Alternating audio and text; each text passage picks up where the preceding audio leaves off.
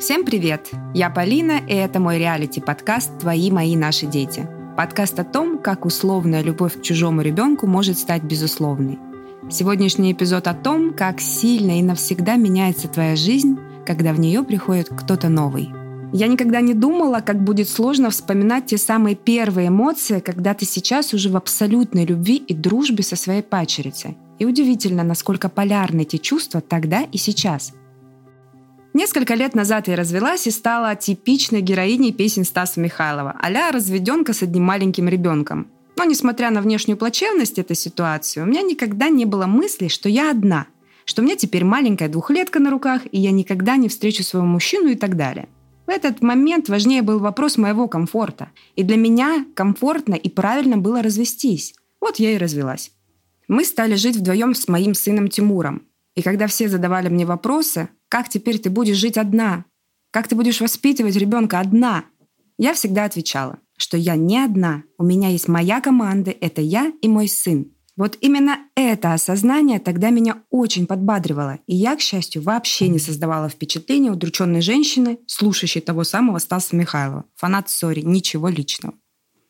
Наверное, поэтому я достаточно просто вошла в отношения с новым мужчиной, моим нынешним мужем Евгением.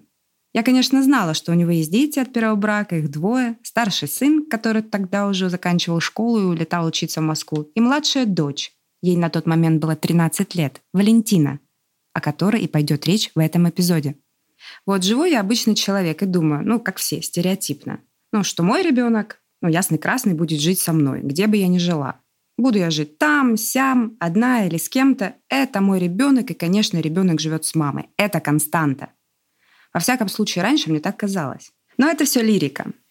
А теперь представьте идеальный романтический вечер. Вы на кухне своего красивого дома, с любимым мужчиной готовите ужин, красивые бокалы, вино, свечи, вы расслаблены, вы влюблены, болтаете, шутите. Ну, в общем, идеальнее не придумаешь. И в этой идиллии раздается телефонный звонок. Мужу звонит дочь и, рыдая в трубку, говорит «Пап, забери меня, я хочу жить с тобой». Здесь важная ремарка. За полтора года наших отношений с Евгением я ни разу не видела его дочь Валентину. Сделано было это намеренно, чтобы не смущать ребенка какой-то новой тети. То есть мы действительно не пересекались. В дом она к нам приезжала, когда я, например, уезжала на море. Я даже убирала свои вещи с видных мест, чтобы вообще не было провокаторов, и у нее не возникали мысли типа «Ах, вон она какая-то плохая женщина», ну и, естественно, чтобы она не ревновала. Я, можно сказать, убирала все свои маркеры, чтобы создавалось впечатление, что здесь живет только папа, и это какое-то безопасное пространство, где они могут быть только вдвоем, наедине с отцом. Нет, я не избегала контактов с ней. Мы, даже делая ремонт, предполагали ее комнату, куда она сможет иногда приходить. Но я никогда не думала, как будут проходить эти встречи.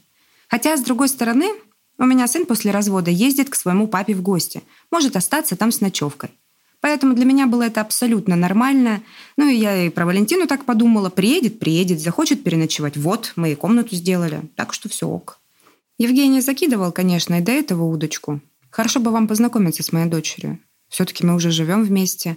Но Валентина не стремилась на эту встречу. То есть она либо смотрела в пол и молчала в ответ на папины предложения, либо мотала головой «нет».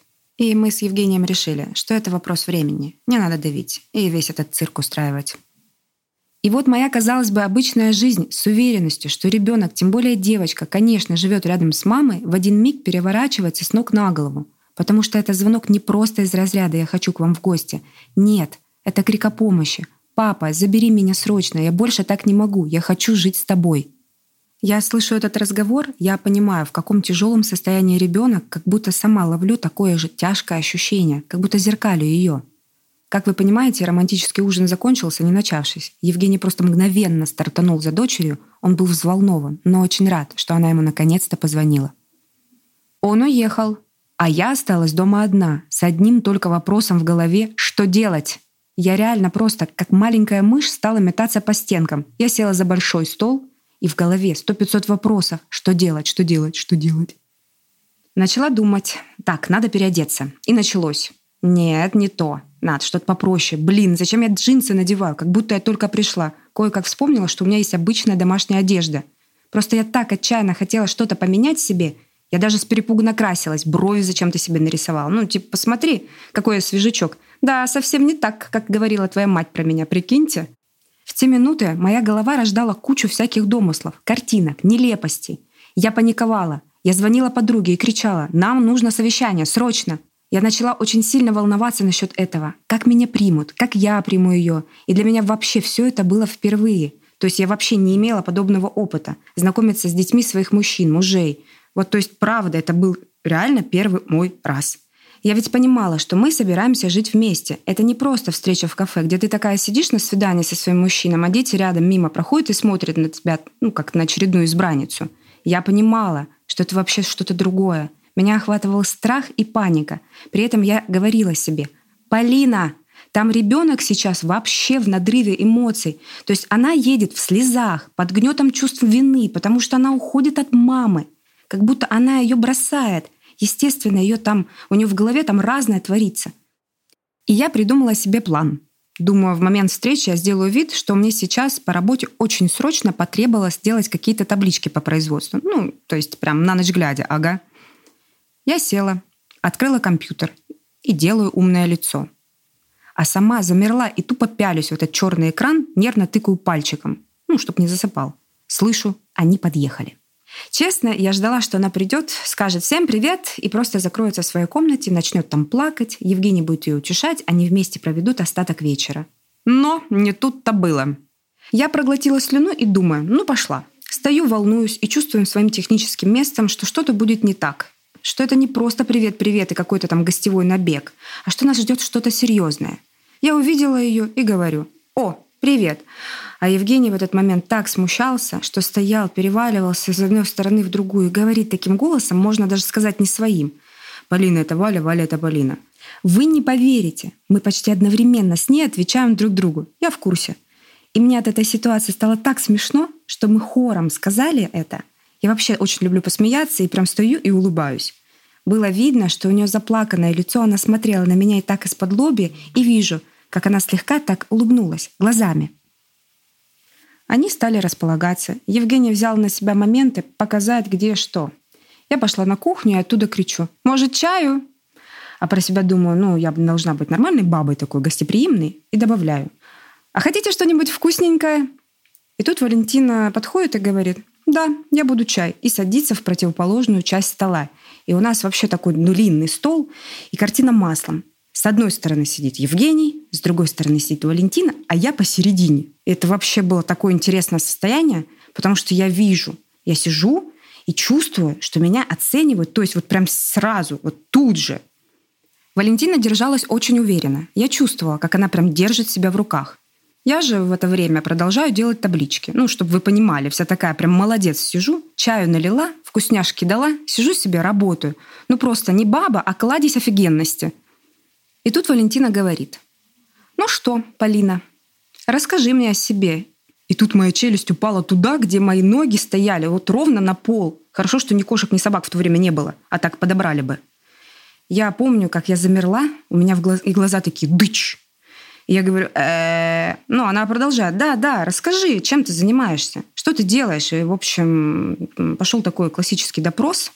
Ну, я думаю, ну, тоже не буду сноровку терять тоже не вчера там родилась, и давай рассказывать. И тут мы стали что-то обсуждать. Я понимаю, что этот допрос, надо его как-то заканчивать, менять формат разговора, и я начинаю задавать ей вопрос. «А ты? Ты тут кто?» В итоге мы проболтали так два часа. Через какое-то время она сама оборвала разговор, говорит, «Я устала, болит голова, где моя комната, и я пойду спать».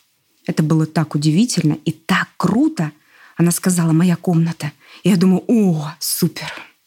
Но на самом деле у меня дрожал хвост, как у первоклассника. Серьезно, я такого не ожидала. Я думала, я такая мудрая, вообще прокачанная. Ну, мне так, по крайней мере, казалось. Но всегда, когда ты так думаешь, всегда прилетает что-нибудь, чтобы тебя проверить. Так вот и прилетело. Она поднимается на второй этаж, все пока-пока, уходит, закрывается. А я в этот момент стою и думаю, удивительно, она не заперлась в комнату сразу, не стала избегать общения со мной. Более того, она сразу пошла навстречу с какими-то вопросами, рассуждениями, обсуждениями. Она не постеснялась. То есть я понимаю, что для нее я враг, это было видно. Но она молодец. Хотела узнать врага поближе.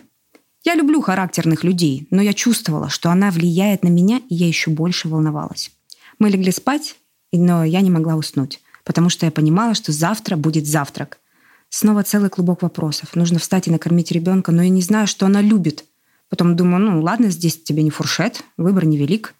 Пусть она встанет утром и что-нибудь закажет. И тут же, ага, если она закажет панкейки, ну я как бы не то, чтобы их печь не умею, а вдруг они стрёмные получатся.